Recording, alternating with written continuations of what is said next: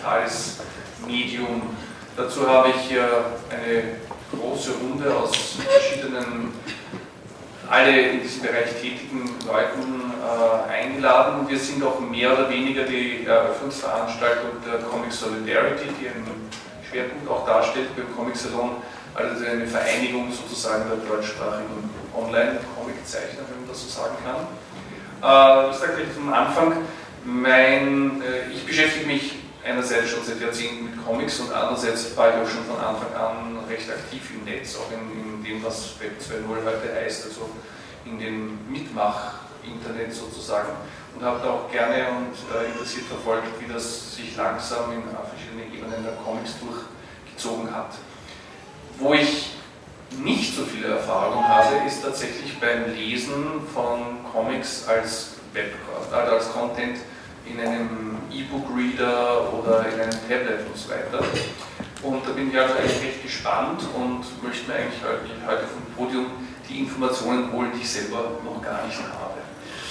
Ähm, ich möchte gern eine erste Vorstellungsrunde machen, wobei ich die Teilnehmer bitte, sich selbst kurz vorzustellen und vielleicht auch schon zu erwähnen, was ihr Bezug zu, e zu Online-Comic und zu E-Comics. Vielleicht können wir mal meinen Vorschlag, damit wir nicht so oft durcheinander kommen, das mit zwei Begriffen zu umschreiben. Online-Comics sind für mich also Comic-Strips oder Serien, die online erscheinen.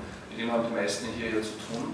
Und E-Comic möchte ich jetzt mal als Begriff hier einführen für die digitalen Contents, die man sich sozusagen demnächst über Amazon und so weiter runterladen kann äh, und sie dann eben offline in einem E-Book-Reader oder sonst was zu lesen. Also mich würde interessieren, wie gesagt, wer seid ihr und was ist euer Bezug zum heutigen Thema? Wir fangen natürlich mit der Dame an.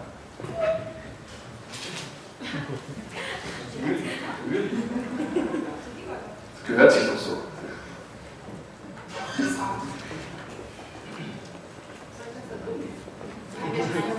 Solidarity ähm, hallo, ich bin die Eva Luca J aus der Comic Solidarity. Das ist mein Kollege Lukas Wilde und äh, wir haben uns auf die Fahne geschrieben, freibleibendes ähm, Angebot für Self-Publisher im Web, Webcomic-Zeichner, ähm, ja, anzubieten, ähm, sich zu organisieren und zu repräsentieren. Das ist unser Zugang zu dem ganzen Thema. Wir haben dafür schon gesorgt worden, eben auch Tablets und Screens zu präsentieren. Das kann man sich gerne am Stand angucken. Wo ist, wo ist der? Äh, HLC schon um 80. Die Bühne. Ja, ich ähm, schließe mich an, äh, Lukas Wilde. Ich ähm, bin auch aus einer ganz anderen Ecke hier reingerutscht, sozusagen. Ich mache selbst gar keine Comics, verstehe mich auch nicht als Comiczeichner oder so, sondern komme eher so aus der kulturwissenschaftlichen Comicforschung.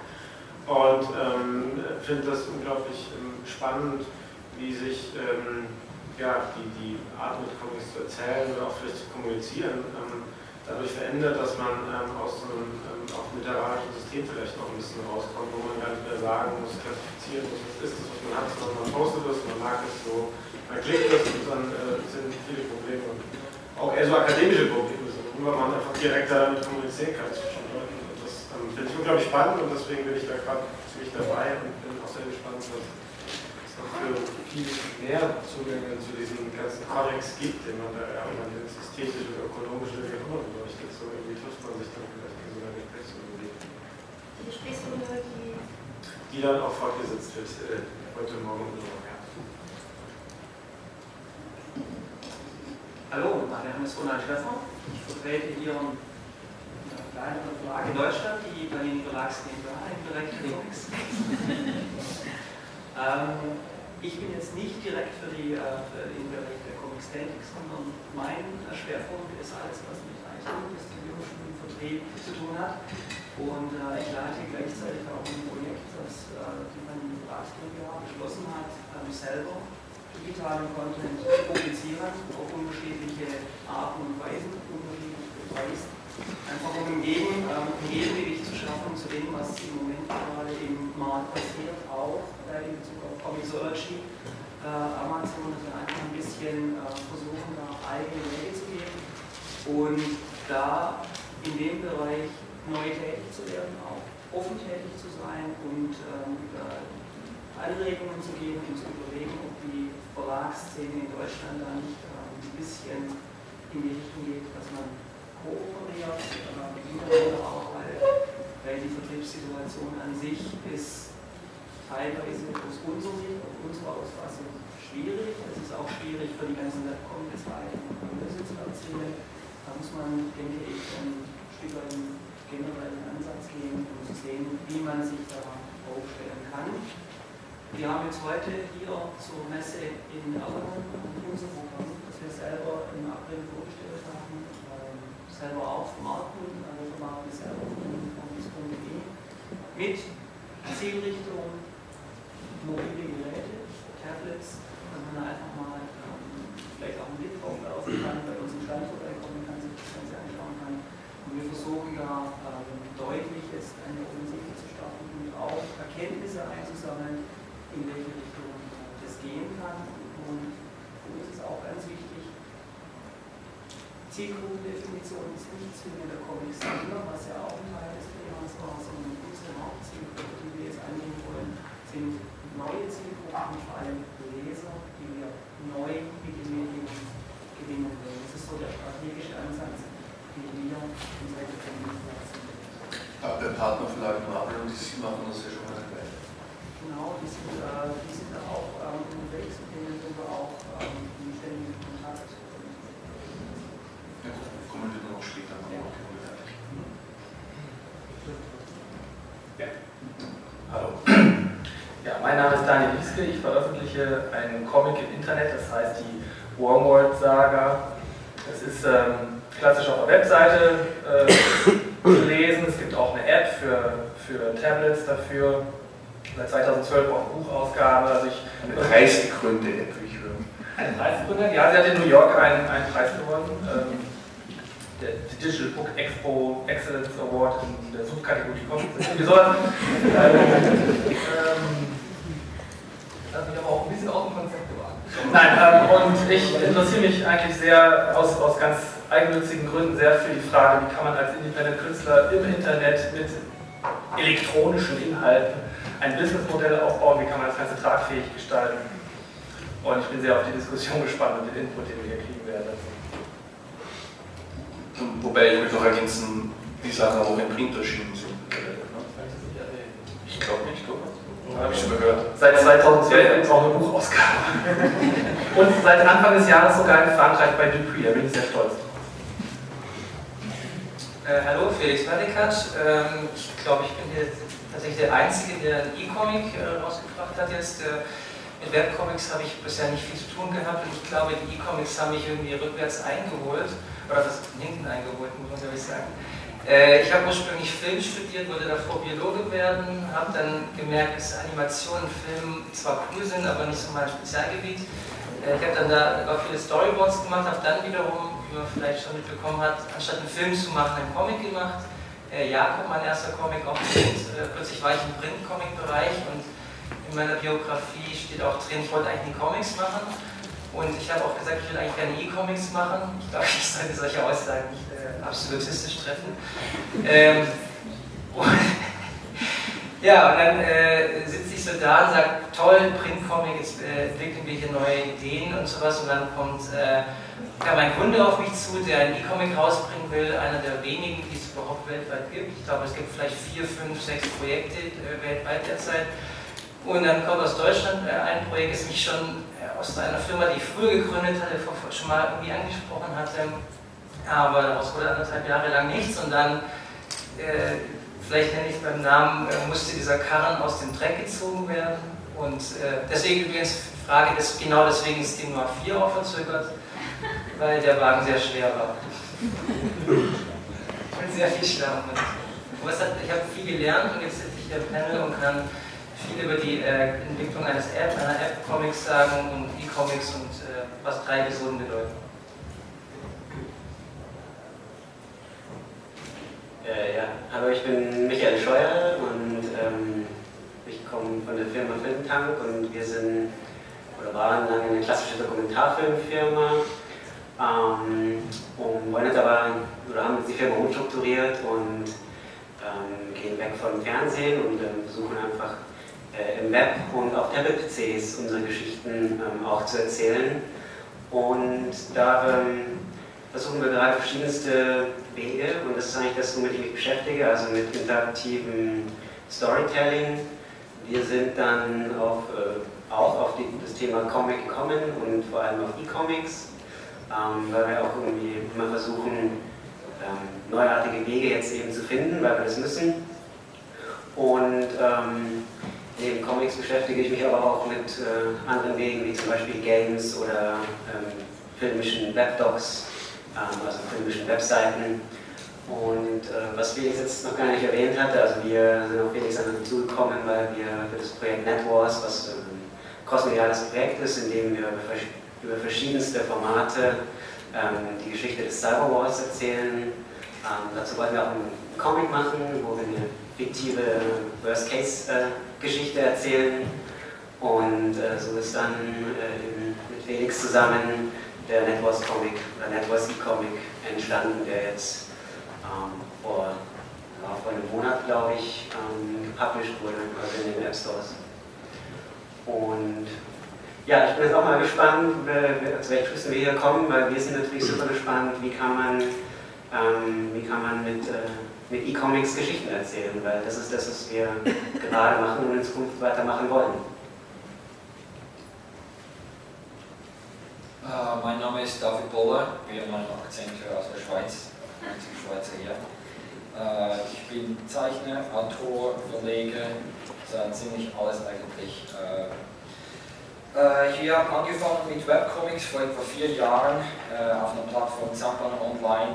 Idee war, dass wir eigentlich Graphic Novel wie dieses äh, jeden, jeden Tag eine Seite veröffentlichen und danach die Leute sich das Buch kaufen können, wenn sie es lesen. Die Idee dahinter ist eigentlich ganz einfach, wenn jemand ein Produkt kennt, dann ist es einfach, eine Kaufentscheidung zu treffen. Und äh, wir haben das dann gemacht und dann sind wir auf drei Sprachen weitergegangen, also Deutsch, Französisch und Englisch. Äh, durch Frankreich sind wir auch bei Comixology reingekommen. Also die haben letztes Jahr einen französischen Ableger gegründet. Und wir sind jetzt äh, bei es. Ah, ah, damit man definiert ist. Ja, Comixology ist äh, der wahrscheinlich weltweit größte spezifische Comic-App-Anbieter. Also das, sind, äh, das sind Anbieter, die haben eine Software äh, kreiert, äh, mit ganz spezifischen Sachen, die sie auch äh, getrademarkt haben, äh, wo man die, die, die, Comics aufs Tablet und aufs Handy äh, das Cellphone runterladen kann. Und die sind jetzt so groß mittlerweile, dass das ist vielleicht noch wichtig zu erwähnen, die es nicht wissen, die haben Marvel exklusiv, DC exklusiv, noch zwei, drei andere große Verlage und die sind jetzt vor zwei Monaten an Amazon verkauft worden. Was das jetzt heißt für uns, kleine Verlage, das ist, äh, das ist eine schwierige Diskussion, da müssen wir halt sehen. Aber Comixology ist schon irgendwie der Gold Standard Sachen Technologie. Also die Apps sind auch sehr, sehr gut gemacht, sind einfach, aber sie funktionieren gut. Und hat auch so schöne Slideshow-Sachen, da kann man zum Beispiel äh, äh, Guided View heißt das genau, das, das ist ihr Trademark-Name. Da kann man zum Beispiel so einstellen, dass man äh, nur ein Panel sieht auf dem Schirm und man kann die Transition zwischen den Panels selbst einstellen, also zum Beispiel Fade, wie schnell der Fade geht und so weiter, was für eine Art Fade das ist. Und die sind schon sehr gut. Und das war für uns eigentlich interessant, mal zu sehen, wo hier, wo, wohin kommen wir mit unserem eigenen Material, wenn wir jetzt zum Beispiel in den USA präsent sind, durch Comixology und in Frankreich präsent sind. Und jetzt, die wollen ja auch nach Deutschland kommen jetzt, das war schon gerade geplant. Wann das passiert, wer weiß. Ja, darf ich auch kurz was fragen? Äh, ich sollte ganz kurz noch sagen, ob das, ähm, also integrieren die quasi bestimmte Printcomics äh, in das E-Comic-Format oder werden die Comics äh, neu konzipiert ja, gezeichnet? Das, das, ist interessant, weil äh, traditionell ist es eigentlich so, dass Comixology einfach die Druck-PDFs nimmt und die dann mit, ihr, mit ihrer Software, die haben 100 Software-Leute in New York, die den ganzen Tag nichts anderes machen als, als Comics umwandeln eigentlich nehmen dann einfach zum Beispiel jetzt in diesem Fall, nehmen diesen Druck-PDF und dann, wird es einfach so umgewandelt eigentlich. Aber jetzt haben die auch sehr viele, von, speziell von Marvel und DC, viele Comics, die jetzt exklusiv für Comixology kreiert wurden. Und sie haben jetzt eine neue Technologie, die sehr stark in die Richtung von Motion Comics geht. Also Motion Comics, um das schnell zu sagen, das sind Comics mit ganz limitierter Animation, äh, die einen finden es absurd und bringt überhaupt nichts. Tatsache ist aber, so sagt Comixology mir, äh, das ist sehr beliebt. Und das hat Zukunft die wollen jetzt eigentlich mehr und mehr. Die haben uns gesagt, sie wären sehr stark daran interessiert, wenn wir mehr Sachen in diese Richtung machen würden, wo wir ihnen zum Beispiel Photoshop-Files geben können mit, mit Ebenen, wo sie dann selbst auch Sachen basteln können. Ähm, ich möchte jetzt die Diskussion zu einem aktuellen Status bringen, aber bevor ich dich noch fragen, weil du sagst Fade zwischen den Panels, heißt das, dass du also nicht von Panel zu Panel weiterwischt, sondern wie bei einem äh, Bernardier-Show überblendet wird. Richtig, genau. Das ist wie eine, wie eine Slideshow. Man muss sich das vorstellen, ja, im Internet oder eine dieser Fotoslideshows, wo es automatisch läuft. Man kann die Zeit des Fades einstellen, das sind zwei Sekunden Transition zwischen den einzelnen Bildern. Als alter Comic-Forscher bringt sich mir da die Frage auf, es war immer die Rede davon, dass das Bild, der Film, den man äh, im Kopf hat, wenn man einen Comic liest, eigentlich in der Lücke entsteht. Nicht? Sequenzen zwischen den Bildern ganz wichtig sind. Funktioniert das überhaupt bei der Verblendung? Hast du selber schon probiert? Ja, ich habe es probiert. Ich, ich, ich sind nicht meine eigenen Comics, die ich angeschaut habe. Das ist ein bisschen nicht, nicht so interessant, weil ich kenne die Dinge schon in- und auswendig. Und ich schaue es dann und ich sage, ah, schöner Effekt, hahaha, ha, ha, genau, weiter. So. Also du bist der Falsche zu fragen. Ja, vielleicht, vielleicht finden wir Also ich möchte, wie gesagt, gerne jetzt auf den Status Quo kommen, und zwar in zweifacher Hinsicht. Erstens technisch, zweitens kommerziell. Äh, wir haben schon gehört, es gibt äh, eigene App-Entwicklungen, wir haben gehört, bei Comixology spielt App eine wichtige Rolle. Ähm, ich kannte mal vor ein paar Jahren ein Startup, das das versucht hat, die wollten halt äh, die, Comicbilder so aufbereiten, dass sie für die verschiedensten Endgeräte automatisch sich zum Beispiel umgruppieren, weil wenn der Bildschirm groß ist, dass du die Bilder nebeneinander, je kleiner der Bildschirm wird, gruppieren sich da die Panels selber um. Mich würde mal interessieren, was ist der aktuelle Status bei der Technik? Äh, sind wir auf dem Weg zu einem vereinheitlichten System oder sind das lauter Insellösungen, die halt dann so ähnlich wie momentan Kindle und die anderen E-Book-Reader versuchen mal separat zu existieren und vielleicht gleich gekoppelt damit der, der kommerzielle Aspekt. Ich meine, jetzt hier Panini sitzen als einzigen Verlag, würde ich jetzt mal sagen, also mein auch ein Verlag, aber halt, halt Okay. Aber äh, die halt wirklich versuchen, das jetzt äh, kommerziell umzusetzen. Aber wie gesagt, vielleicht ging es davon an, erstmal Technik und dann, dann Vermarktung. Also vom Grundsatz her ist es natürlich schon so, dass das Druck-PDF immer die Ausgangsbasis äh, des Materials ist und dann äh, abgeleitet vom Druck-PDF schaut. Ähm, möchte man in die Richtung gehen, dass man interaktive Inhalte, Effekte noch mit dazunehmen, äh, mit dazu nimmt oder ähm, reduziert man sich darauf, dass man sagt, okay, man konzentriert sich darauf, äh, zu sagen, äh, ich möchte es zum digitalen Lesen zur Verfügung stellen. Bei uns ist es so, wir, wir haben uns dafür entschieden, zu sagen, wir gehen den Weg, dass wir einen vernünftigen äh, Reader darstellen, eine vernünftige Reader-Entwicklung, mit dem dann das Druck-PDF in einer adäquaten Weise dargestellt werden kann, ohne zusätzliche ohne zusätzliche Einklänge, Einblendung und Animationen, was ja, ich kenne ja das Projekt Filmtank äh, Networks auch, das wurde auch vorgestellt, was eine großartige, äh, was eine großartige ähm, Geschichte ist, kann ich nur empfehlen, definitiv, was man sich meinen Man muss aber auch sehen, dass der Produktionsaufwand natürlich immens ist. Das Thema Kosten spielt natürlich äh, insbesondere in den Bereichen, wo die Erlösseite momentan nicht so ähm, äh, gut äh, gut ist, spielt natürlich auch eine ganz, ganz wichtige Rolle. Und äh, von dem her gesehen gehen wir natürlich den Weg zu sagen, wir möchten einer breiteren, neuen Zielgruppe eigentlich das gedruckte Material eben auf einem anderen elektronischen und gut konsumierbaren Weg zur Verfügung stellen. Sogar so weit, dass wir sagen, äh, wir möchten sogar anders bepreisen, wir möchten es günstiger machen. Es ist natürlich immer nicht möglich ist, so günstig zu machen, wie es der Markt gerne hätte. Weil im Netz ist ja immer, äh, auch immer die große Schwierigkeit, man würde ja gerne immer nichts dafür bezahlen. So einfach ist es nicht. Aber der Ansatz ist schon, dass man sagt, ähm, das gedruckte Material online zur Verfügung zu stellen, ohne zusätzlichen, ähm, ohne zusätzlichen Einwirkung beziehungsweise eventuell ähm, exklusive Webmaterialien einfach auch zur Verfügung zu stellen und die gar nicht in, in den gedruckten bringen, sondern erst nachgelagert. Aktuell ist es so, bei uns, äh, wir, äh, wir publizieren die Artikel immer erst als Papier und dann nachgelagert äh, digital. Und die Idee zu sagen, also zumindest rechts. Und der Käufer kann dann und soll dann entscheiden, wie er wenn du sagst, ihr verwendet Druck-PDFs und wird nicht nachbearbeitet, wie sieht das dann an verschiedenen Endgeräten aus? Ich meine, Tablets sind ja sehr unterschiedlich groß. Also es äh, ist natürlich so, es, ist, findet eine Skalierung statt. Äh, es findet eine Skalierung statt. Der äh, Kopierschutz ist, äh, funktioniert dahingehend, dass wir die PDFs in kleine Schnipsel zerschneiden und im Player werden sie dann wieder zusammengesetzt. Der Kunde wird auch entsprechend, äh, der Kunde wird auch entsprechend gekostet. Und es wird je nachdem, äh, je nach Größe des werden bestimmte Auflösungen geladen. Und wenn man dann eben zoomt oder Swipe, damit wir Swipe-Bewegung die Zieht, dann wird nachgeladen in einer höheren Auflösung. Das ist so die Idee.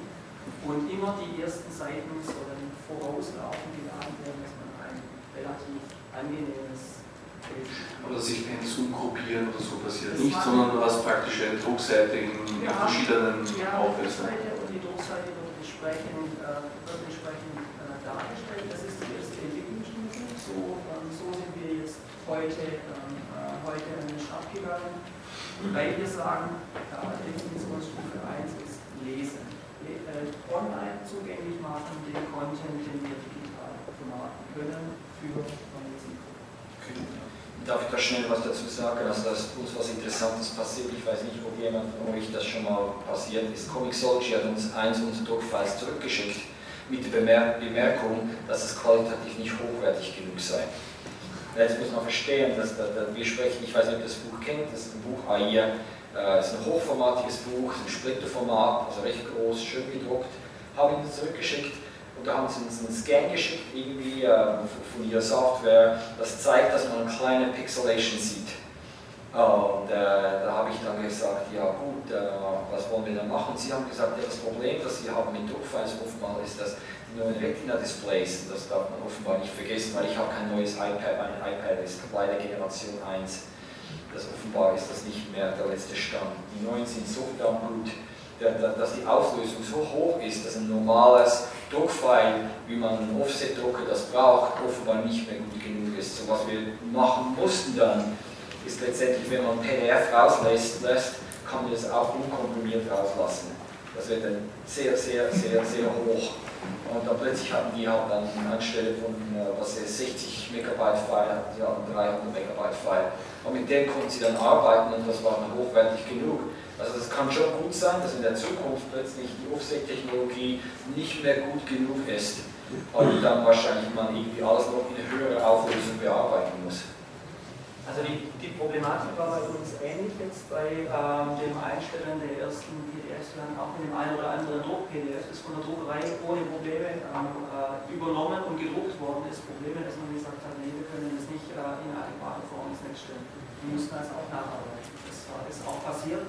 Ähm, leider, äh, oder zum Glück nur bei ein paar wenigen, aber das ist definitiv so. Und man wird in der, in der PDF-Erstellung von den Grafikern, die, äh, die dann auch das Lettering machen, ähm, wird man andere Qualitäten abfordern, wie das, was im Druck besteht. Ist das bei euch? Ja. Ich würde gerne kurz die äh, Zwischenfrage stellen, ob auch angepeilt wird, nicht mehr mit Druck-PDFs zu arbeiten, sondern im eigenen Format, ähm, vorausgesetzt, dass man jetzt Policy abweicht, immer erst Print zu veröffentlichen und dann im E-Commerce-Bereich zu gehen. Also bei Panini gilt in dem Moment gerade äh, nichts ist fix. Wir sind da komplett offen für jegliche Art äh, der Diskussion, weil wir einfach uns im Moment in Deutschland so verstehen, dass wir sagen, ähm, es ist an der Zeit, auch ähm, mal einen eigenen Ansatz zu fahren, ähm, eigene ähm, Ideen zu verwirklichen. Und wir sind da auch sehr offen. Ähm, ich habe werde auch ähm, hier meine Kontaktinformationen für jede Art der, der weiterführenden Diskussion, was denn da ähm, äh, kommen sollte und auch vom Ansatz her, weil wir eigentlich der Meinung sind, äh, wir sollten uns nicht in einer technologischen äh, Vielfachdiskussion oder jeder fährt seine, ähm, äh, jeder fährt seine eigene Schiene, sondern es würde schon Sinn machen, da ähm, sich formatseitig auf bestimmte Dinge zu einigen, mit denen dann alle arbeiten. Die Konkurrenz sollte dann ähm, über die Qualität sollte dann der User entscheiden. Felix, also, ja. Äh, ganz kurz, die Frage richtet sich natürlich auch ähm, nach der Art der Veröffentlich äh, Veröffentlichung. Also wenn wir jetzt von dem Modell sprechen, das ist immer erst die Printveröffentlichung gibt, äh, ist nicht zwingend gut. Das heißt natürlich auch, dass Marketingbudgets anders funktionieren, dass Licensing anders funktioniert. Ich meine, das können wir natürlich jetzt ähm, sehr breit diskutieren. Ähm, aber da ist man offen für alles, auch um sich Innovationen anzugucken. Wie macht es denn der, die freie Wildbahn, der Webcomic-Bereich da draußen? Äh, macht es Sinn, Druck-PDF als Format zu überspringen? Ähm, ja, das macht andere Formate. Also wir wären ja, ähm, wir wären ja eigentlich ähm, nicht sehr clever, wenn wir ignorieren würden, was draußen passiert, äh, äh, was da unten passiert. Und man muss auch sagen, wir sind äh, eigentlich eine kleine Firma in Großkonzernstrukturen gedacht, aber wir sind dann doch in manchen Bereichen wieder eine große Firma, die dann teilweise auch spezifische Probleme hat, die große Firmen entscheiden, mit sich bringen. Und es ist immer problematisch zu glauben, dass nur das, was man selber macht, dass das gut ist. Das ist ein Fehler, den, den viele machen und den sollten wir nicht machen. Und ähm, ich kann nur von meiner Seite aus sagen, ich bin immer interessiert, was die anderen machen. Ich kann jedem anderen Ansatz immer zumindest mal abgewinnen, dass er anders denkt, anders funktioniert und auch im Recht Das wäre schlecht. So, der Felix und ich würde noch eine von Daniel zu Technik hören. Aber Genau, ähm, bei NetWars haben wir ganz anders angefangen zu arbeiten, weil wir direkt das digitale Produkt als Endprodukt hatten. Das heißt, wir haben keine Seite. Wir haben genau da jetzt das Problem, mein Vorschlag war es an die, an die, Firma, überlegen, ob wir noch ein Printprodukt draus machen. Da ist dann zwischen mir und meiner Autorin Verena ein Streit entbrannt. Äh, lässt sich aus einem digitalen Projekt, das ähnlich, äh, also das unterschiedlich große Pens hat, die nicht als Seite gedacht werden, eignet sich das im Printbereich. Und äh, ähm, das haben wir noch nicht zu einer Lösung gekommen. Ähm, interessant ist tatsächlich die, der Unterschied, wirklich, weil man, äh, ich mag oft Panels gleich groß, weil sie hintereinander kommen, kann man die äh, kann man das neu gemütlich machen. Auf einer Seite wird, ist das Format begrenzt und kann dort eben nicht noch ein Bild dazwischen einschieben. Das hat uns jetzt bei der Episode 2 kostet uns das auch schon ein bisschen Arbeit, weil aus den 180 Panels sind jetzt 220 geworden, die wie eine Seitenzahl begrenzt sind. Das ist nur ein bisschen mehr Arbeitszeit für den Programmierer. Für mich kostet es gleich Wochen. Ähm, und da macht die Größe des Bildes keinen Unterschied. Also die Gesamtseite macht da keinen Unterschied. Und technologisch haben wir tatsächlich eine Insellösung genommen. Wir haben äh, auf dem Betriebssystem Unity gearbeitet. Das kennen vielleicht einige aus dem äh, Webbereich oder aus dem App-Bereich, App-Bereich. Das heißt, wir haben dort einen komplett 3D-Raum gebaut, in dem wir auch 3D-Panels animieren können, in dem die, die Bilder als eigene 3D-Meshes eingebaut werden und dann mit einer virtuellen Kamera abgefahren werden. Das heißt, wir können in dieser Technologie ähm, auch alles machen, was im 3D-Bereich machbar ist. Das heißt, wir machen effektiv einen 3D-Film mit zweidimensionalen Bildern darin, was sich für uns sehr angeboten hat, aber wie schon gesagt hast, der technologische Aufwand ist enorm. Also wir haben äh, ein Team dahinter, oder gesagt, wir haben ein Team dahinter, ähm, die da wirklich dran arbeiten, dass die reine technologische Seite funktioniert und äh, da auch ähm, die verschiedenen Effekte funktionieren. Du musst halt jedes Bild einzeln benennen, was macht dieses Bild. Das heißt, wir haben kein Druck-PDF, man abfährt, sondern jedes Bild ist ein eigenes Element, das in dem Sinne animiert wird, dass es als Gesamtbild benutzt wird, um der Kamera zu sagen, was musst du machen. Und wie übersetzt sich das jetzt auf die verschiedenen Endgeräte? Äh, da ist genau das, was wir oft haben, dass du fürs, was wir fürs iPad angelegt haben, und das Seitenformat auf dem iPhone ist schon viel breiter. Das heißt, der Programmierer muss rechts und links einen Blackspace einbauen und äh, das Bild runter verkleinern. Das heißt, wir müssen mit der ruhigsten Auflösung arbeiten und dann für jedes Endformat ein eigenes, eine eigene sagen, App erstellen, die dann im App Store, ich glaube, separat verkauft wird. Also das merkt, der User merkt es nicht, der, äh, das macht das System alleine. Aber ja, der Programmierer muss für jeden App Store, für jedes Gerät jede Auflösung ein eigenes, eine eigene App schreiben. Das ist eigentlich wie die Variant Cover Edition von Comics früher. Kauft alle Variationen. Also inhaltlich ja identisch. Es gibt ja, ja, klar. das Format, weil. Äh, Variant Cover war die Inhalte. Ja, okay. Und Daniel, ist das mit deiner preisgekrönten App? Leider nicht so. Leider nicht so drauf Nee, ich merke gerade, wir sind hier vom Spektrum her sehr günstig positioniert, weil wir haben hier einmal auf der Seite ähm, das Minimum, was man im E-Comic-Bereich machen kann. Das heißt, man übersetzt eine Druckseite auf dem Bildschirm sozusagen. Das ist also das, der einfachste Schritt, den man jetzt digital machen kann. Die andere Seite des Spektrums ist hier die absolute Custom-Lösung. Also ein Konzept aufbauen. Aber dann sitzt doch David da. Ja, der müsste, ich schätze mal, der müsste ungefähr hier sitzen. Ja. Wenn das, das Konzept jetzt umsetzen wollte.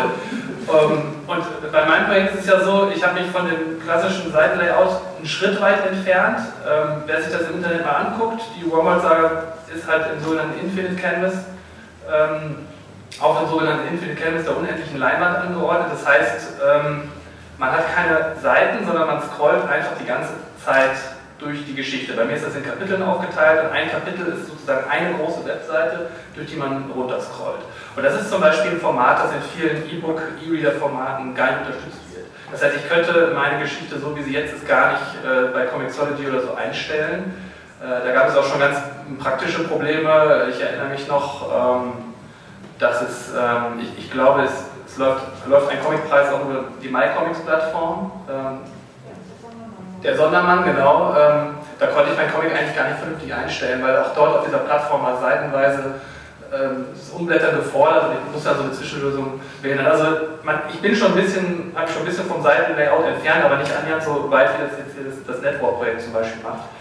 Und ähm, ja, ähm, der, der, der Punkt, den man, der mir dann in den Sinn kommt, ist, dass, es, dass ich es ein bisschen schade finde zu beobachten, dass die, dass die Big Player in diesem Bereich ähm, naturgemäß ist es natürlich so, aber dass die halt noch ganz starken Fuß im Printbereich haben, dass die auch die, die Digitalisierung des Comics äh, quasi mit, mit einem Fuß reinsteigen, mit dem anderen stehen sie noch in der, in der, in der, in der Printversion und deshalb entfernt sich der, E-Comic oder der digitale Comic so wenig von der Erfahrung, die wir, die wir von den Büchern erkennen. Der eine mag das äh, begrüßen, aber ich zum Beispiel ähm, arbeite sehr gerne mit diesem Infinite Canvas Format, weil es ganz neue Möglichkeiten der, der Erzähldynamik, virtuelle Kamerafahrten und, und, und solche Dinge ermöglicht.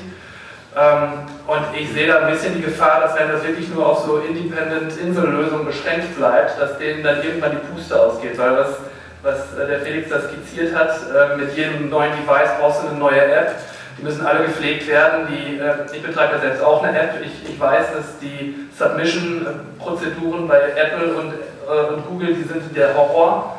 Ähm, da wartet man äh, sich dumm und dämlich und kriegt das Zeug dann wieder, da muss man mir was anpassen. Ich habe jetzt aktuell gerade das Problem, ich müsste jetzt richtig Geld in die Hand nehmen, weil, ähm, weil das nach dem neuen iOS 7 Update werden auf einmal Retina-Qualität-Inhalte gefordert. Äh, sonst kann man eine App gar nicht mehr einreichen. Man wird also gezwungen dazu, äh, wieder neu zu investieren in, in, in seine Lösung. Und ähm, das ist schwer für Independent-Leute, dieses Spiel mitzuspielen. Und auf der anderen Seite, die, die es sich leisten könnten, verhaften doch so stark in der, im Printbereich, dass sie dieses neue Territorium nur sehr zaghaft ausprobieren. Well, ja, also ich möchte vielleicht, das war ein guter Punkt, weil der, der Daniel äh, aufgebracht hat. Wir sollten vielleicht nur mal ganz, vielleicht, Artus, wolltest du wirklich sprechen? Also ich wollte das nicht so wirklich sprechen. Ja, weil das ist ein guter Punkt, jetzt da mal was dazu zu sagen. Sprechen wir von Print, weil gerade in meinem Fall sehe ich ja eigentlich alle Seiten. Und, und, die Tatsache ist natürlich einfach so, dass man mit Print einfach noch viel mehr Geld verdient. Und man kann alle Verlage fragen, die meisten verdienen weniger als 15 Prozent an, eigentlich an den digitalen Ausgaben. Das Problem damit ist, dass die digitalen Ausgaben auf der einen Seite billiger sind. Also man kann zum Beispiel Marvel Heftchen kosten Dollar 99 also auch unsere Ausgaben zum Beispiel, unsere Apps sind äh, in Absprache mit Comixology irgendwo zwischen 1,99 und 3,99. Für eine Buchausgabe zum Beispiel AIA kostet 15 Euro, wenn man das da unten stark kaufen würde was man immer noch kann für jemanden, der es will, äh, keine Schleichwerbung. Äh, aber zum Beispiel Comixology kostet das 3,99. Das ist massiv billiger. Das heißt, um den gleichen äh, deutsche Revenue, äh, äh, das gleiche Einkommen zu generieren, muss man mehr Volumen machen. Und da liegt das Problem. Das Volumen ist einfach noch nicht da. Bis wir an den Punkt kommen, wo das Volumen da ist und das Potenzial ist natürlich da, weil es ist ja ein digitaler Download, keine Bücher umschicken, nichts Also das können Millionen Leute theoretisch lesen, aber das Volumen ist einfach nicht da. Von der Menge gesehen ist es ganz klar, dass die Einnahmen jetzt einfach nicht so groß sind wie im Printbereich und das verzögert natürlich alles. Ich glaube, das ist etwas, was sich entwickeln muss. Das hat sich ja auch bei den E-Books erst entwickelt. Und das ist auch noch nicht abgeschlossen, sage ich jetzt mal. Ich mache nochmal einen Sprung hinüber zur Comic Solidarity aus dem Grund. Äh, wie kann man überhaupt mit, äh, E-Comics Geld verdienen? Und zwar äh, gibt es ja verschiedene Ansätze. Nicht? Es gibt die Möglichkeit, man einen Slip online zu stellen. Wenn man sehr erfolgreich ist, kann man vielleicht Werbekunden dazu anlocken und man kann das Ding danach im Print anbieten. Und jetzt gibt es eben die neue Möglichkeit, das nochmal als E-Book äh, sozusagen auch kommerziell zu kommerzialisieren. Aber mich würde ganz interessieren, äh, die, die Leute, die ihr vertretet, jetzt mal von, von Comic Solidarity her, die meisten machen das noch eher la Sarah Berini kann, glaube ich, mit der Webseite was verdienen, sonst fallen mir gar nicht so viele ein. Wenn wir über ähm, 2.0 sprechen, dann müssen wir schon unterscheiden, reden wir über E-Comics oder Webcomics. Ja, ich wollte von Webcomic ausgehen und E-Comic als mögliche zusätzliche Einnahmequelle an. Ich glaube, ich finde find der, der, Titel 2.0 ist so gut gewählt, weil ähm, einerseits sich natürlich jetzt hier Fragen fortschreiben, die wir schon irgendwie noch seit zehn Jahren beim Webcomic diskutieren. Also gerade so die Frage eher ästhetische Form. Also denkt man eigentlich noch von was her und versteht das jetzt als einen neuen Distributionskanal und wann fängt man an, jetzt damit zu experimentieren, dass plötzlich alles funkeln kann und sich bewegen kann und interaktiv wird und dann ist es noch ein Gadget. Und irgendwann wird es wieder dann, also da, da glaube ich, sind wir schon längst angekommen, narrativ fruchtbar gerade, dass man so mit, mit Internet Canvas halt nicht nur technische Probleme löst, sondern dass dann auch eine erzählerische Form wird. Also keine Ahnung, die Zeit vergeht, während man scrollt und es wird von Nacht zu Tag irgendwie während man im Gespräch lauscht und so weiter. Und dann wird es sehr viel subtiler eingesetzt und ähm, plötzlich ähm, ähm, entwickelt sich da auch abseits von dem ganzen Mainstream ganz, ganz viele Webcomics, die wir jetzt erstmal auch historiografisch erfassen müssen, ja, was da auch passiert in den letzten zehn Jahren. Und irgendwie haben wir das natürlich jetzt ein bisschen auch mal genauso, dass wir sagen, wir haben jetzt diese E-Book-Formate und äh, da kann man jetzt ähm, verschiedene Fades und Zooms einstellen und vielleicht kann man damit auch ein bisschen Spielchen machen, braucht man aber eigentlich vielleicht nicht mehr und vielleicht fängt dann auch jemand an zu überlegen, wie kann man das jetzt wieder zählerisch einsetzen. Also dann wird mir dann zum Beispiel ein Zoom verweigert oder sowas, wenn ich wirklich mal konsequent von dem Format herdenken würde. Das ist einerseits eine Fortschreibung von ähnlichen Problemen, auf der anderen Seite gibt es aber auch diese ganz starke Zäsur, dass man eben ein riesiges technisches Know-how braucht, dass man eben ähm, teilweise gar nicht die Zugänge hat zu irgendwelchen ähm, Softwarefragen und dass man eben gerade nicht mehr einfach, ähm, was ja das große Versprechen war, ja, jetzt können wir, jeder kann jetzt Comics machen, wir, haben nicht mehr das Problem, dass wir nicht mehr publizieren können, keine Verlage finden. Das können wir gerade nicht in dem Maße machen und da gibt es eben bei diesen, bei diesen E-Book-Fragen eben noch mehr, glaube ich, sehr, sehr gegenläufige Schwierigkeiten, dass dieses große ja, Idealisierungsversprechen äh, des Webcomics vielleicht auch ein bisschen, bisschen angeht. Und, ähm, ja, jetzt stellt sich eben die Frage der, der Monetarisierung. Ja, ich, wollte schon mal fragen, ich meine, da gibt es dieses schöne Plakat von euch mit, äh, keine Ahnung, 3 Dutzend äh, Webcomics, Comic-Zeichnern. Äh, wer von denen kriegt dafür auch Geld? Ich meine nicht wer, aber wie viele? Ähm, also wir werden jetzt im Moment sehr oft gefragt, was sind denn die Ventile? Also wir sind, wie schon gesagt, ist Frage der Angebote. Je nach Anlass finden sich eben dann äh, Menschen zusammen unter diesem Dach. Ne? Also wir können hier mal wieder sprechen. Das Plakat war ein äh, Testprojekt, wo wir mal festgestellt haben, wie viele Leute können wir denn tatsächlich animieren, versammeln, organisieren. Ähm, und dann ist es mit der Bestellung so gelaufen, dass jeder sein Kontingent reserviert und bezahlt hat und eben an die einzelnen Künstler ausgeliefert wurde. Das heißt, sie verdienen selbst direkt daran, wenn sie es verkaufen. also, es gibt kein. Ja, ich meine, das ist nicht das Muster, ich meine schon ihre eigenen Produkte.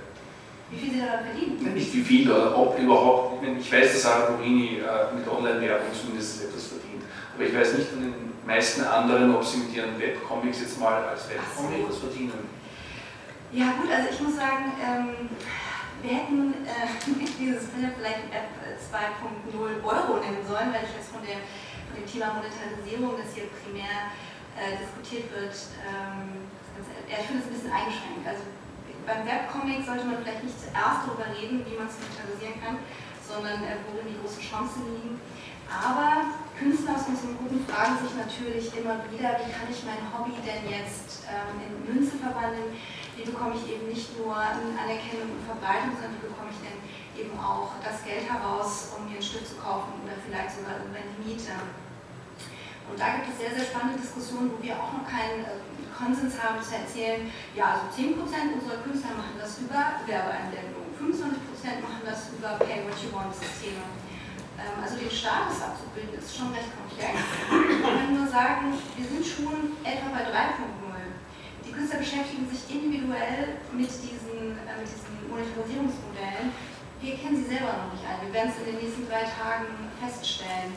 Wir können nur sagen, es gibt natürlich ähm, äh, ja, eine, eine, Liga, die sich damit schon fünf Jahre auseinandersetzt, zum Beispiel Insana und ähm, Daniel, die funktionierende Modelle vorweisen können, die für unsere Künstler sehr interessant sind, weil sie natürlich gerne nachmachen wollen oder Alternativen finden wollen. Also von daher ähm, findet es irgendwo zwischen Hobby- und Profibereich statt. Wir können keine Statistik sagen an dieser Stelle. Ja. Also was mir in dem Dunstkreis so, ähm, was ich da so vor Augen habe, ist eine große Diskrepanz. Das E-Book, das Thema E-Book speziell, ist ein Thema der Verlage und des Massenmarktes. Es läuft auch alles darauf hinaus, dass E-Books irgendwann billiger sein werden als die Printprodukte. Da gibt es natürlich Kräfte, die das aufhalten wollen. Ähm, gerade in Amerika, wo das Ganze irgendwie seinen Anlauf genommen hat, da gibt es die, da gibt es die ganzen Comicbuchläden, die, denen man natürlich schlecht sagen kann, wir, wir werden die digitale Ausgabe jetzt billiger verkaufen als die, die man in euren Läden kaufen kann. Finde ich ganz spannend zu hören, dass eventuell in Deutschland, weil da die Konstellation etwas anders ist, es vielleicht etwas anders wird. Aber grundsätzlich finde ich, E-Books ist ein Thema für den Massenmarkt und für die großen Verlage. Ähm, kleinere Künstler oder Independent-Künstler müssen eigentlich in eine andere Richtung zielen. Die müssen auf die Nische zielen. Und für die Nische sind E-Books kein gutes Werkzeug, weil sie keine hohe Marge haben und weil sie letztendlich den, den, den Lesern auch nichts Sinnvolles, keinen sinnvollen Mehrwert bieten gegenüber äh, der Art und Weise, wie man als Independent-Künstler normalerweise seine Inhalte verbreitet, nämlich im Internet. Wenn ich auf einer Internetseite einen Comic lesen kann und da tägliche Updates oder sowas bekomme, was interessiert mich da ein E-Book? Ähm, es mag den einen oder anderen geben, der, das, der irgendwie seinen Sammeltrieb darauf projizieren kann, auf, auf ein E-Book oder auf ein PDF, aber ich glaube nicht, dass es ein, eine breite Lösung mit viel Potenzial ist. Nicht in der Form, wie E-Books im Moment funktionieren, nämlich als eingescannte Printseiten sozusagen. Deshalb, da, da sehe ich eine grundsätzliche Diskrepanz überhaupt in der ganzen Gesprächsrunde. Da würde ich das einklinken auch. Und zwar ähm, die große Schwierigkeit bei, ähm, bei, bei, digitalen Comics, wie du gerade sagst, ist der, der, der stationäre Handel wird ausgeblendet, der, der Comic-Salon wird ausgeblendet, also man kann sich hier mit dem Stand hinstellen und ein iPad hinlegen. Ähm, das wird dann wahrscheinlich einen Tag da liegen und dann ist weg. ähm, nee, der große, der, was ich meine, ist, ähm, du hast effektiv im aktuellen System in jeder Stadt einen Fan, der Comics verkaufen möchte. Das ist der Comic-Händler. Der ist jetzt Comic-Fan insgesamt im Bereich des Comics. Das heißt, du hast jemanden vor Ort, der Werbung dafür macht, den du nicht dafür bezahlen musst, weil der verdient an dir mit. Im äh, Bereich digitaler Comic hast du das gegenteilige Problem. Es gibt nie, außer Apple niemand, der mitverdient und Apple das einen Scheiß. Weil äh, ob, das jetzt ein, ob das jetzt eine App ist für äh, Schuhe oder für äh, für einen Comic oder für einen Hut ist egal. Die verdienen ihre 30% und das war's. Das heißt, du bist von Anfang bis Ende dafür selbst verantwortlich, die Leute zu erreichen. Das heißt, du musst selbst nach Düsseldorf fahren, dich in die Straße stellen, sagen, wir machen einen Comic, kaufe ihn. Oder halt äh, dass du über Facebook gehst. Aber Facebook hat auch nur einen, einen Kanal und viele sind nicht auf Facebook und reagieren nicht auf gesponserte ähm, ähm, Empfehlungen. Das heißt, du musst einen viel größeren Aufwand betreiben, um eine Community aufzubauen, die dein Produkt kaufen. Und den Neukunden zu gewinnen, schaffst du nur über ein Hintertürchen. Also zum Beispiel bei Netwurst, ich würde nicht behaupten, dass das jetzt der Comic ist, der ähm, äh, für Comics-Sammler funktioniert, weil digitaler Comic ist, was aber funktioniert, ist Neukunden anzusprechen, die mit Comics zu tun haben, weil er sich ähnlich wie ein Film liest. Also du kannst wischt und dann kommt ein neues Bild rein, du liest es wie ein Filmbild nach Bild und du hast nicht das Gefühl, du musst jetzt ein 14, 40-seitiges Comic durchlesen. Das heißt, Neukunden ansprechen funktioniert, den Comic-Fan abzuholen ist ein ganz anderes Paar Schuhe, weil eben kein äh, T3 Entertainment in Frankfurt dann sagt, guck da mal rein, ist gerade reingekommen. Weil der verdient am digitalen Comic nichts. Ja, aber ist ja vielleicht auch genau die Frage, wer ist denn der Comic-Fan? Und, und vielleicht will man genau nicht da stehen bleiben. Und das ist ja schon allein, wenn wir schon mal Comicshop anfangen, so dass man jetzt irgendwie langsam mal guckt, naja, man, man kann ja auch Leute aus dem Buchhandel irgendwie dafür interessiert, dass ja dann nicht nur Marvel und DC Sachen liegen oder nicht nur Mangas liegen. So. Und ich glaube, das ist ja gerade das Potenzial, über das man am meisten reden sollte. Wer, wer ist denn eigentlich Comic-Fan und wer nicht? Und wer klickt sich dann vielleicht auch mal irgendwie nach der Arbeit in der Firma trotzdem mal irgendwie so einen grafischen Blog letztlich durch, ja. Und, und finde das dann doch auch interessant, auch wenn er sich niemals das Comic dieser höchstens Asterix so verstehen will. Und, und das ist ja genau da, wo man auch hin will das gar nicht mehr so als, ein, als, als eine Genrefrage oder als eine bestimmte Kundenfrage zu sehen, sondern als irgendwie ein, ein riesiges Segment von Kommunikations- und Ausdrucksformen. Der Webcomic ist da natürlich anders. Ich habe vor allem über den E-Comic gesprochen, der auf die Monetarisierung ausgelegt ist. Der Webcomic ist ja eben nicht primär auf die Monetarisierung ausgelegt, sondern ich mache etwas und will Leute erreichen. Das ist ein anderes Beispiel. Der Punkt, auf den wir, also wie Daniel gesagt hat, glaube ich, auch immer wieder hinkommen soll. Das sind wirklich auch verschiedene Themen und genau. auch ganz verschiedene Fragen, weil die, weil die ökonomische ähm, Waagschale so, so groß ist, wenn, wenn wir in diesen E-Book-Bereich gehen und mit Apps und so weiter. Und es eben nicht mehr darum geht, mach halt mal was und vielleicht findest du jemanden und dann findest du deine Nische und auch wenn es nicht so viele sind, schafft man dann irgendwie ein bisschen sowas abzugraben. Also Webcomics werden ja auch gerne weiterempfohlen, weil es den Anschein hat, es will keiner Geld verdienen damit. Dann sagen, guck mal, ich gefunden, guck mal an.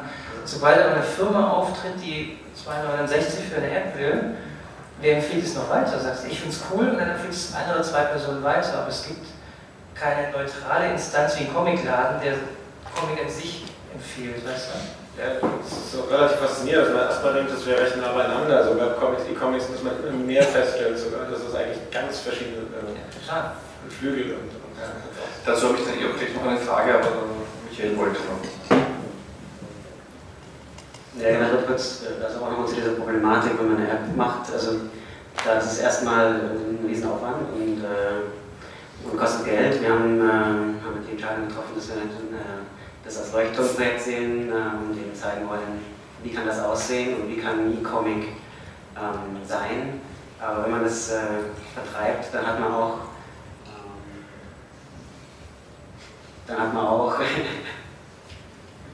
äh, hat man auch das Problem, dass in den App Stores äh, bist du halt eine App und konkurrierst dann ähm, mit Angry Birds oder was es nicht sonst alles gibt. Und die App Stores ähm, haben ja auch keine, keine Comic-Sparte, also wir sind dann irgendwie bei den Büchern, aber eigentlich sind wir kein Buch, wir sind aber auch kein Game, wir sind halt ein E-Comic, aber E-Comics gibt es in den App Stores nicht, also als, als Kategorie. Und so wird man schon mal schwierig gefunden. Und ähm, ich glaube, Leute suchen auch nicht unbedingt nach, äh, nach Comics in den App Stores. Ähm, und als so eine Insellösung, wie wir das sind, ähm, kommt man ja auch nicht auf diese, also erreicht man auch nicht die Plattformen wie Comixology oder was es äh, noch alles gibt, so, weil wir ja unsere eigene App produziert haben, die eine, auf einer eigenen Spiele-Engine basiert. So. Ja, aber das könnte ja noch kommen. Ich meine, Comixology, viele werden es heute zum ersten Mal gehört haben, manche zum ersten Mal gehört haben, dass Amazon das gekauft hat. Das heißt, wir müssen mal abwarten, wenn es sozusagen mal durchsickert bei den vielen Pad-Besitzern, dass man jetzt Comics auch äh, für den Pad kaufen kann. Dann könnte ich mir vorstellen, dass dann auch solche Insellösungen wie eure eher gefunden werden. Ich habe in Vorbereitung auf heute auch schon mal versucht, äh, bei Amazon und so weiter unter dem Begriff E-Comic äh, zu googeln. Man wird nicht sehr fündig. Also auch, auch bei den Verlagen. Wie gesagt, es gibt derzeit ja. in dem Bereich fünf oder sechs Projekte, die man kennt, ähm, die unterschiedlich alt sind, unterschiedlich weit entwickelt sind. Das ist wirklich ein, man glaubt es kaum, aber eine winzig kleine Nische, weil sie einfach extrem aufwendig ist und die, die Probleme des Webcomics mitnimmt, sprich du hast keine Einzelfaktor, du hast keine Leute, die das betreiben wollen, mit der Schwierigkeit, hohe Kosten auf der Entwicklungsseite zu haben. Und trotzdem hast du deine eigenen Chancen und Möglichkeiten und das muss man gegeneinander abwägen. Ich möchte noch eine Frage unterbringen, die ich auch schon im Programm drinnen hatte, äh, nämlich die Frage des Sammelns und des Besitzens und des Habens. Meine, der ganze Comic-Markt ist in gewisser Weise darauf aufgebaut, dass viele Leute Dinge haben wollen, können sie dann in Regale stellen oder in Hütten oder was auch immer und vor allem nicht zuletzt, Sie können sie dann auch wieder verkaufen, weil wenn Sie ein, ein, ein, Album kaufen und das in gutem Zustand behalten, können Sie das sicher in 10, 20 Jahren nachher nochmal zum halben Einkaufspreis irgendwo verscheuern. Und umgekehrt, wenn Sie äh, irgendwelche tollen äh, Mint-Condition-Heftchen äh, kaufen, kann es sogar sein, dass Sie dann in ein paar Jahren einen fetten Gewinn machen. Wo steht da der E-Comic? Kann man E-Comics sammeln? kann man sie überhaupt behalten? Weil das ist nämlich die nächste Frage. Wird nicht, nicht der nächste Schritt sein, dass man nicht äh, das Produkt kauft, sondern die Lesegenehmigung, wie wir das ja bereits jetzt schon kennen bei, bei verschiedenen Musiksachen. Da gab es jetzt einen Rechtsstreit von wem, ob die, weiß irgendwer, hat, hat, hat den großen Rechtsstreit angezettelt, weil er seine Online-Sammlung zu den Kindern vererben möchte und das halt äh, nach den rechtlichen Gegebenheiten nicht gar nicht funktioniert. Ne? Also wo, wo gehen wir da hin? Wird der Sammler irgendwie noch bedient mit was oder ist das dann einfach nur die Leseerlaubnis, so wie ich den Fernseher einschalte? Also wir definieren es für uns so, dass wir sagen, den, den eigentlichen Sammler, der Papier momentan liest, sammelt, der jetzt auch momentan aktuell bei uns entstanden ist und die Messe-Variants kauft, das kann und das wird in absehbarer Zeit gar nicht unsere Zielgruppe sein. Das, äh, die wollen wir auch äh, zwingen gar nicht mit dem, was wir ihnen ansprechen, sondern wir wollen neue Zielgruppen generieren und wir wollen einfach schauen. Man sieht es ja auch an der ähm, äh, Messe in Frankfurt mit, der, mit, dem, mit äh, der Diskussion, die dort weiter mit Comics verfahren wird. Der Comic kommt ja immer weiter in der, in der Mitte an, halt immer mit in der, in der Mitte der Gesellschaft. Und wir wollen ihn über diesen Weg einer größeren äh, Zielgruppe zugänglich machen. Das ist der Weg. Das eigentliche Sammeln ist äh, eine ganz, ganz schwierige Frage, weil wir ja immer in dem Bereich sind, digitale Nutzungsrechte, wie sind die ausgestaltet, wie ist das Eigentumsrecht, wo fängt das Sammeln an? Nur auf dem einen Gerät, mit dem Download nur auf dem einen Gerät, dann ist das Gerät defekt. Muss es der Anbieter für andere Geräte dann permanent zur Verfügung stellen? Das sind ja ganz, ganz viele Fragen, die, ähm, die eigentlich ähm, äh, noch zu klären sind, auch juristisch zu klären sind, auch ähm, grundsätzliche Fragen. Und ähm, wir glauben schon, dass der Bereich Sammeln in der Darreichungsform, wie wir es momentan gerade ähm, kennen, nicht zwingend im Vordergrund steht. Allerdings zeigt unsere Marktforschung auch, die wir im Vorfeld des Projektes gemacht haben, dass es auch ganz pragmatische Gründe gibt für ähm, Copyleser, dass sie sagen, sie, ähm, sie lesen das Produkt digital, dass sie einfach keinen Platz mehr haben und sie auch nicht trennen können und nicht trennen äh, wollen. Das sind also auch einmal ganz pragmatische Fragen, warum sie dort nicht vorstellen können, Comics zu lesen, und zwar online zu lesen, aber nicht, wir reden da nicht von den Variants oder von den Specials, die sie dann wirklich noch praktisch noch haben können. Also es fällt schon ein Stück weit auseinander und es ist schon aufwendig, dass es da auch ähm, äh, teilweise Überlappungen gibt, dass auch Leute, die Comics sammeln und große Comics-Sammlungen haben, sich durchaus bereit finden, Comics, die sie jetzt nicht so wirklich spannend finden, aber eigentlich schon wissen möchten, was in der Storyline dann passiert, die dann trotzdem natürlich halt äh, äh, konsumieren. Das ist das, was uns jetzt so auffällt und das ist auch der den wir dann auch äh, beschreiben wollen. Aber das eigentliche Sammeln, diese Grundfragen, die würde ich im Moment noch nicht nennen. Also ich aus Sicht von Panini, so wie wir das momentan sehen, mit einem großen Fragezeichen ähm, versehen, weil die Haptik bei dem Sammeln, das, das Besitzen und das haptische Besitzen eine, äh, eine übergeordnete Rolle spielt. Und das kann Stand Dinge heute, so wie wir es einschätzen, direkt Ich finde, das macht eine interessante Kurve, weil äh, wenn man das konsequent zu Ende denkt, dann kommt man irgendwann mal einer, einer Leseberechtigung der Clouds, die man sich kauft. Und äh, also nur noch wolkige Inhalte, die man eh sowieso überall runterladen kann, weil früher oder später überall WLAN äh, verfügbar ist dann brauchst du es nicht mal mehr im Endgerät abspeichern. Und damit kommen wir ja fast wieder bei einem Webcomic an, der für ein Pay-Per-View oder sonst was ähnliches praktisch ja dasselbe bietet. Ne? Ja. Dürfen wir da anschließen gerade? Also äh, für, für Web funktionieren viele Dinge ähm, einfach anders, äh, wenn wir an den Sammler denken. Ähm, der Sammler ist zum Teiler geworden, zum Mitteiler, zum Sharer. Das heißt, die Dynamik, die vorher nicht in eine, in eine Plastikschutzhülle mit einem, mit einem, Stück Cover und verschwunden ist, die findet jetzt in der Öffentlichkeit statt. Und ich bereichere mich, ich bereichere mein Profil mit geteilten Inhalten. Wenn wir an, ähm, an das Problem DVD-Sammlung denken und wir denken an äh, Menschen, die TV nur noch online konsumieren, gibt es da jetzt die Möglichkeit, dass ich mir, je nachdem, was ich gucke, Badges verdiene. Ja, also ich bin der Nummer 1 Fan für Breaking Bad. Ich habe diesen Badge, ich habe diesen Badge. Also das Thema wird schon aufgegriffen im Web Development, was in unserem Bereich auch eine Rolle spielt. Sammler sind Teiler geworden. Ich kann einen Webcomic posten, das hat für mich den gleichen Wert wie ihn zusammen oder einfach einen anderen Wert. Das heißt, wir würden uns aus dieser klassischen Sammlerecke komplett rausnehmen und sagen, es gibt was Neues, es gibt was anderes. Glaube, das diesbezüglich Dinge zu besitzen hat auch nichts primär mit der, mit der Story oder sowas, sowas zu tun. Ich meine, die meistverkauften DVDs sind dann diese von Dark Knight, diese Metal Case Box irgendwie so toll Haptik. So. Und trotzdem wird es natürlich gestreamt und trotzdem schaut man sich alles an und das schließt sich auch nicht gegenseitig aus. Und das ist ja genau der Punkt, wo man dann einsteigen will und sagt dann, ja gut, Merchandising, so man verkauft halt irgendwie Sonderedition mit Tassen, äh, Poster oder sowas dazu, weil ähm, man ist Fan davon, man liest es gerne, man teilt es gerne so und jetzt natürlich jetzt will man noch was haben, das ist vielleicht sogar noch richtig schön im Zimmer und so und dann da sieht man dann auch die Chance, dass man dann, dann doch irgendwie was mit verdienen kann und das muss eben nicht notwendig mit ähm, dem Verkauf der eigentlichen Geschichte verbunden sein, sondern das kann auch nur ein Einstieg sein, um dann irgendwie andere Dinge erwerben zu können, die dann, die dann einen auszeichnen, dass man halt besonders guter Fan davon ist, weil man eben einfach diese Tasse hat, so wie es einfach nur so, so oft gab auf diesem einen Comic-Ereignis. So. Man, muss sich, nicht das iPad signieren lassen, sozusagen. ja, ja. Dafür äh, ist auch so ein Beispiel. Ja, digital signieren zum Beispiel. Ich habe äh, noch eine Themenrunde, die ich da hineinwerfen möchte, gerade weil hier einige sitzen, die mit den, äh, mit den Möglichkeiten äh, experimentieren. Ich mache das jetzt mal ganz provokativ. Ich stelle mich jetzt mal als Oldschool da und sage, wenn ein, wenn ein Film, ein Kinofilm, nicht auf meinem Röhrenfernseher funktioniert und unterhaltsam ist, dann brauche ich die ganze 3D-Technik nicht, die mir eventuell so aufgezwungen wird im Kino. Das heißt, die Story muss einfach funktionieren, auch wenn er niedriger Ebene.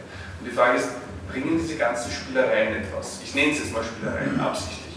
Ich möchte noch zwei Beispiele aus der Historie zitieren. So Mitte der 90er Jahre, wenn nicht sogar Anfang der 90er Jahre, hat der damals relativ bekannte Zeichner Chris Scheuer seine frühesten Werke Morgana als CD-ROM rausgebracht. Und in diese CD-ROMs hat er seine Slips bereits eingearbeitet. Wenn ein Zug vorbeikam und war drauf gedrückt, das hat er Tut gemacht und irgendwo ein Feuer und irgendwo eine Explosion. Das heißt, äh, so neu ist die Idee auch nicht. Und bei den ersten Webcomics gab es ganz früh einen, der mir jetzt zum Verrecken nicht einfällt, der eine Art unendliche Comicstruktur aufgebaut hat, wo du durch Entscheidungswegen hinauf, hinunter, links, rechts auch immer alles variieren konntest. Also praktisch wirklich ein, ein, ein, das Medium auf dem Medium genützt. Aber äh, ist der Weg tatsächlich, äh, das letzte Beispiel, äh, eine deutsch-amerikanische äh, Strip-Serie Hipsters verwendet auch immer wieder äh, diese Elemente, also sich Feuer, das lodert und so weiter auf den Seiten.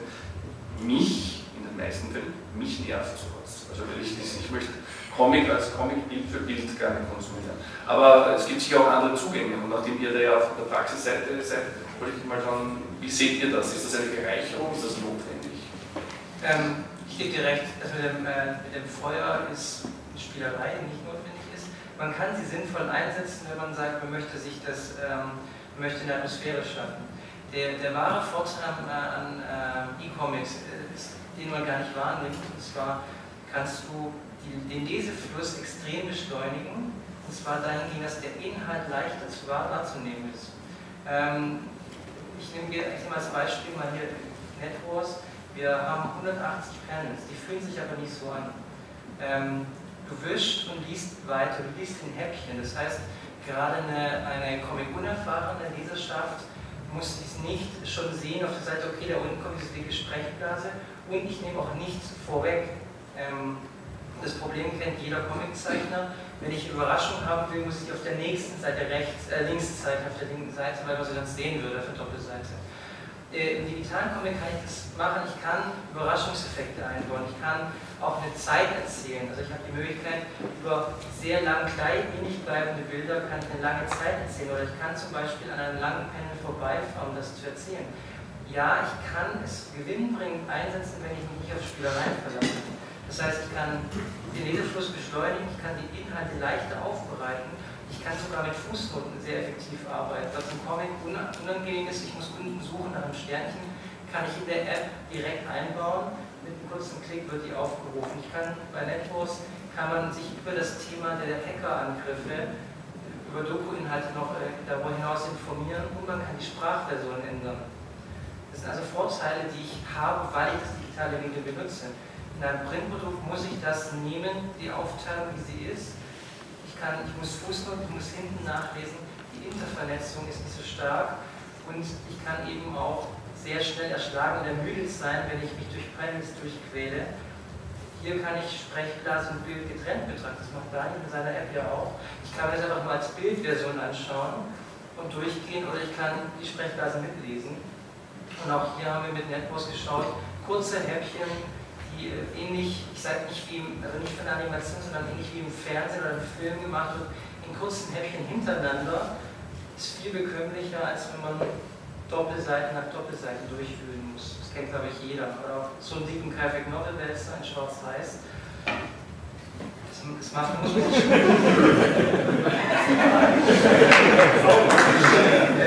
Da schmerzt das Ding. Da muss man sich halt schon. Das kann auch werfen. Ja, eben. Ja, Crazy Cat, yes.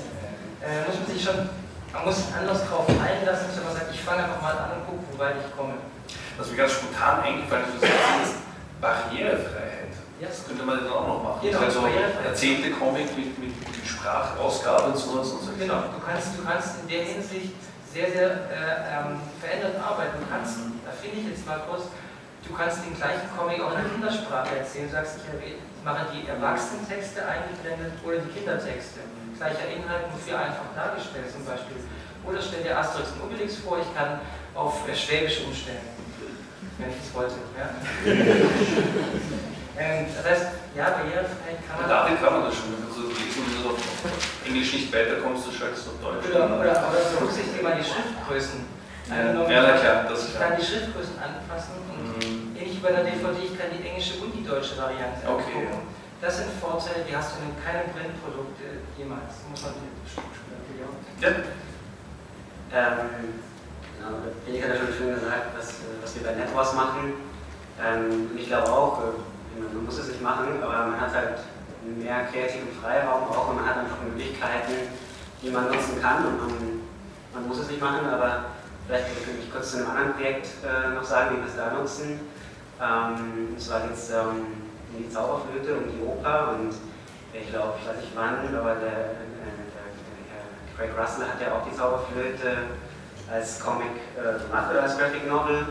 Und das ist die Zauberflötengeschichte, aber natürlich fehlt irgendwie die Musik. Und ähm, wir machen jetzt einen Comic dazu und da bietet es sich einfach total an, den Comic zu machen, weil dann können wir wirklich die Musik auch integrieren, die in dem Fall einfach ein wichtiges Element ist. Und wir haben auch den, den Gesang drin, äh, streckenweise. Und so hat man halt äh, nicht nur die, also eine Geschichte transportiert, sondern eigentlich das Erlebnis transportiert. Und so kann man den Comic, äh, glaube ich, sinnvoll einsetzen. wenn man wirklich die Ingmar Bergmann-Version umsetzen, die schon fast den Comic versiehen und jedenfalls ihn und ich kenne, soll euch mal anschauen. Ja, ich wollte letzten Minuten noch dem Publikum widmen, da hat schon jemand ein Händchen halt gehoben. Äh, auch ihr, wenn ihr was sagen wollt, einfach diesen Knopf vor euch drücken und dann werdet ihr auch gehört werden. Ich habe so eine Frage an äh, den Roland Schäfer für, für diese Entwicklung, weil wir eben gesagt haben, Platz sparen und so weiter. Bei mir würde zum Beispiel das Interesse auf den weitergehenden Marvel, äh, Deutschland zum Beispiel diese DVDs anbietet, die es in Amerika, glaube ich, schon gibt, vier DVDs für die kompletten Fantastic Four, die kompletten Spider-Man. Äh, in meinetwegen in dieser Druckqualität reicht mir ja komplett aus und die dann eben äh, einmal in einem Rutsch durchgehen anzuschauen, die ich sowieso nie erwerben könnte in, in dem Maße. Äh, ist das in irgendeiner Form in Planung, weil, weil generell Datenträger als E-Comics äh, in, der, in dieser Masse, dass er sagt, okay, du nimmst halt den ersten Teil, die ersten 100 Fantastic Four, bitte hier 20 Euro oder so, wäre eine Möglichkeit. Ne? Grundsätzlich ähm, äh, ist ja immer alles möglich, aber man darf natürlich nicht vergessen, dass die äh, Property-Inhaber, wie jetzt zum Beispiel Marvel und auch mit Marvel Unlimited, da ein ganz, ganz eigenes äh, strategisches Interesse haben, da einen ganz, ganz eigenen ähm, Weg fahren und da auch sagen, äh, teilweise, ja, wir brauchen die nationalen Publisher gar nicht, sondern äh, man meldet sich bei Marvel Unlimited an und äh, dann äh, liest du bei uns.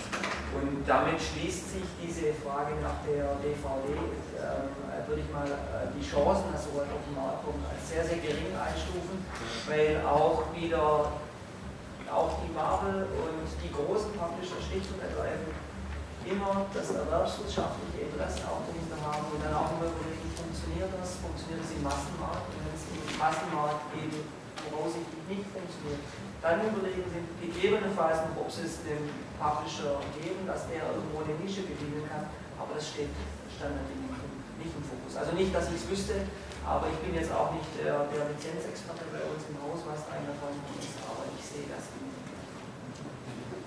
Ich hatte mal einen Comic in Wien und der auch Händler war, der hat einfach äh, ganz brutal alle Marvel-Comics durchfotokopiert in einem Raster, hat einfach die, die, die Seiten ausgelassen, die Werbung waren und sich nur Bücher gefunden. Hat man also komplett die Dinge einfach zu Hause stehen gehabt, nur zum Durchlesen. Aber der war halt mehr auf Story, sage ich mal. Ja, gibt es sonst noch Fragen zum Publikum? Da hebt sich eine Hand und die hebt sich in der Kamera. Gerade drüben, ja bitte. Mich würde interessieren, wie das aussieht. Es gibt eine große Diskussion jetzt bei den E-Books mit, äh, mit den Verleihrechten, also mit Rechten für Bibliotheken. Wie ist denn da jetzt so, kann man jetzt wahrscheinlich noch nicht beantworten, aber mich würde auch persönliche Einschätzung interessieren, wie die Ansicht dazu ist bei E-Comics. Also soll sowas auch verleihbar sein in öffentlichen Bibliotheken oder ist das nicht gewünscht? Also aus Sicht von unserem Haus muss ich es leider sagen, können wir natürlich äh, der ganzen Geschichte nur relativ kritisch gegenüberstehen, weil äh, ein digitales ähm, Verleihrecht, ähm, wie, wie, wie soll das ausgestaltet werden? Das heißt, ähm, wenn wir von der Bibliothek ausgehen oder von der Bücherei ausgehen, dann können wir sagen, die hat zehn Exemplare und die ist in der Lage, die zehn Exemplare ähm, ähm, alle vier Wochen einmal zu verleihen. Bei einem digitalen Produkt ist es natürlich äh, limitiert. Nein, das, das, die machen das genauso. Die machen das genauso. Ich habe eine Online-App und das ist genauso, wenn, wenn die fünf Exemplare, die sie haben, weg sind, dann kriegst du es nicht. Dann, dann, dann ist es okay, aber ähm, das ist eben genau diese, diese Regelung, ähm, äh, wie wird das denn genau geregelt? Weil das Problem ist ja, ähm, letzten Endes, äh, mein Gehaltscheck wird auch davon äh, bezahlt, ähm, dass, äh, dass wir verkaufen und dass, äh, dass das Ganze funktioniert. Das ist ja kein erwerbswirtschaftliches, äh, das ist eine erwerbswirtschaftliche Geschichte. Bei Filmtag, soweit ich in der Diskussion damals involviert war, die hatten, war wenigstens das Glück, dass die Filmförderung da noch mit, äh, mit dabei war. Das heißt, dass da auch noch ähm, Gelder zugeflossen sind. Ähm, das gibt es bei uns natürlich nicht. Ähm, äh, wir müssen vom Start weg schauen, dass die ganzen Dinge, äh, dass die Dinge ganz, ganzen Dinge gut funktionieren. Deswegen äh, vom Grundsatz her ähm, Bibliotheken oder Bücherei äh, okay, aber ähm, es darf natürlich keine, ich sage jetzt mal, Gefahr darstellen für den Massenmarkt, der uns letzten Endes äh, ernährt. Das klingt jetzt immer so ein bisschen äh, zynisch, aber das ist nur. Äh, das ich, ich, kann die Frage zwar nicht beantworten, aber ich glaube, ich kann sie ganz gut abschätzen. Äh, das wird sich einfach analog entwickeln, denke ich mir. Die Büchereien haben angefangen, Comics zu haben und haben genauso verliehen, wie sie Bücher verliehen haben, zu den Konditionen, die halt üblich waren. Dasselbe passiert dann mit Audiobooks und, äh, und E-Books. Und ich denke, wenn die Comics jetzt da rein, reinkommen in den E-Book-Bereich, also zumindest zumindest die, die bereits als kommerzielles Produkt angeboten werden, wie als äh, erwerbbares E-Book, schätze ich mal, werden die analog funktionieren. Die anderen Sachen, die sowieso nur online verfügbar sind, wohl nicht. Aber ich glaube schon, dass das einfach automatisch passieren wird. Jo, sonst noch was? Ja, bitte. Es wurde ähm, eben gesagt, dass man so schön die Sprache umschalten kann bei den digitalen Comics.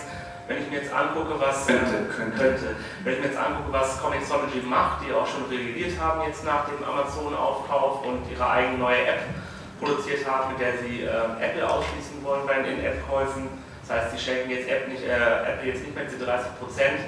Ähm, muss man sich da nicht auch ein bisschen, was schon gesagt worden ist, verbrüdern oder vielleicht zu Mad Dog Comics gehen, um dann dementsprechend auch eine eigene Alternative, eine deutsche Alternative zu bieten, weil sonst gibt es vielleicht die Marvel Comics einfach demnächst von Marvel auf Deutsch. Aber es wird da vielleicht alle Rechte noch dazu, kommen, aber es würde mich interessieren, wie das dann, wie man dagegen gegenübersteht. Ich habe das ja vorhin schon mal ähm, äh, kurz lassen. Ich denke schon, dass ähm, es vielleicht sinnvoll und gut ist, darüber nachzudenken, ob die Publisher wahrscheinlich über einen eigenen Weg ähm, äh, nachdenken sollten, der darüber hinausgeht, ähm, einfach zu sagen, ähm, jeder, hat, jeder hat seinen eigenen Knebelvertrag mit Amazon offiziell nicht gesagt. Und äh, jeder, hat sein, äh, jeder hat sein eigenes Problem mit denen, zahlt seine Werbekosten zum Schluss oder, und am Schluss bleibt äh, nichts. Da müssen wir vielleicht ähm, die Gesamtheit, die ganze gesamte Branche mal überlegen, ob es nicht Sinn macht, da ähm, alternative ähm, Wege zu gehen. Ich sollte mal mit Italiener reden. Mit wem auch immer. Die Frage ist, muss es immer ein Kindle sein oder geht nicht auch unter Linux? Das ist, äh, das ist eine Frage, die sich jeder von uns stellen muss. Äh, äh, und wir als, wir als Publisher können nur sagen, wir spüren den Druck ganz immens und wer ein bisschen die Presse verfolgt, was da schon einzelne kleine Fragen äh, gegenüber äh, die noch fahren ist, da können wir als Planet noch sagen, ja, wir sind da groß genug, äh, noch sind wir groß genug oder sind wir groß genug. Also das ist, äh, das ist eine Entwicklung, die sehen wir schon ganz sicher auch mit einem sehr, sehr wachen und auch mit einem sehr, sehr kritischen, äh, kritischen Auge. Weil nur zu sagen, die kleinen Verlage, die, die Kommen da unter Druck, ähm, das ist ja nur die Vorstufe. Es wäre, ähm, wäre fahrlässig einzunehmen, dass so ein großer Konzern da nicht auch die, die sukzessive die, die Szene aufmischt. Also wir, wir beobachten das sehr genau, was da Gut, dann würde ich noch der Panelrunde Schlussworte anbieten, wenn jemand noch was sagen möchte zu seinen eigenen oder zur Aussicht. Wenn alle alles gesagt haben und keine mehr Fragen bekommen, dann doch eine noch. Okay, eine lasse ich. Äh, es wurden ja mehrfach von E-Books geredet und auch die beiden E-Reader angesprochen, zum Beispiel der Kindle oder der Tolino. Aber ansonsten hat die Runde eigentlich die ganze Zeit nur von Apps geredet. Was ist eigentlich mit klassischen E-Reader? Meiner zum Beispiel kann keine Apps aber er kann ähm, das komprimierte Comic-Format. Gibt es für mich auch was im Comic-Bereich?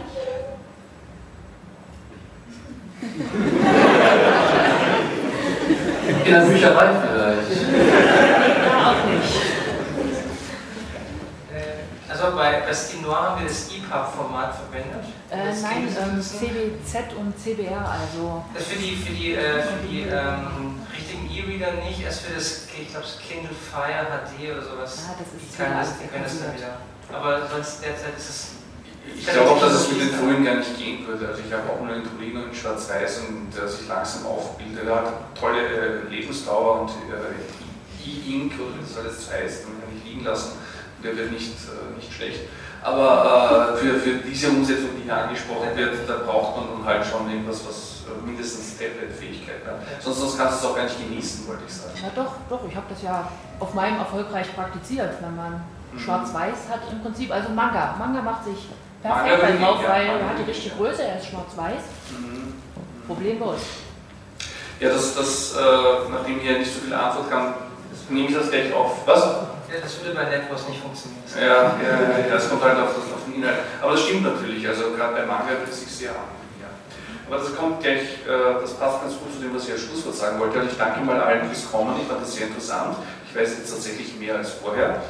Und ähm, äh, ich finde, wir sind hier sehr spannend positioniert, zeitlich nämlich, weil das ist jetzt, das fängt jetzt an. Wir sitzen ja nicht und besprechen die Entwicklung der letzten fünf Jahre, sondern ich denke, dass wir wenn wir in zwei Jahren hier wieder sitzen, die Situation völlig anders sein wird und wir einfach eigentlich am Beginn einer, einer sehr neuen und spannenden Entwicklung wird äh, stehen, ob das jetzt bedeutet, äh, neue Leser zu erschließen und die dann vielleicht auch in den Printbereich hineinzuholen oder einfach, einfach eine neue Leserschicht wie die Graphic Novel das ja auch gemacht hat, äh, die dann separat stehen bleibt oder ob das die Marktstruktur verändern wird. Also in Wirklichkeit wissen wir es nicht, aber ich finde, es gibt ja einige spannende Projekte, sowohl im klassischen wie auch im innovativen Bereich.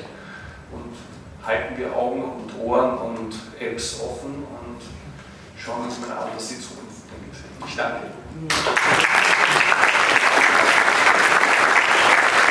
Ihnen.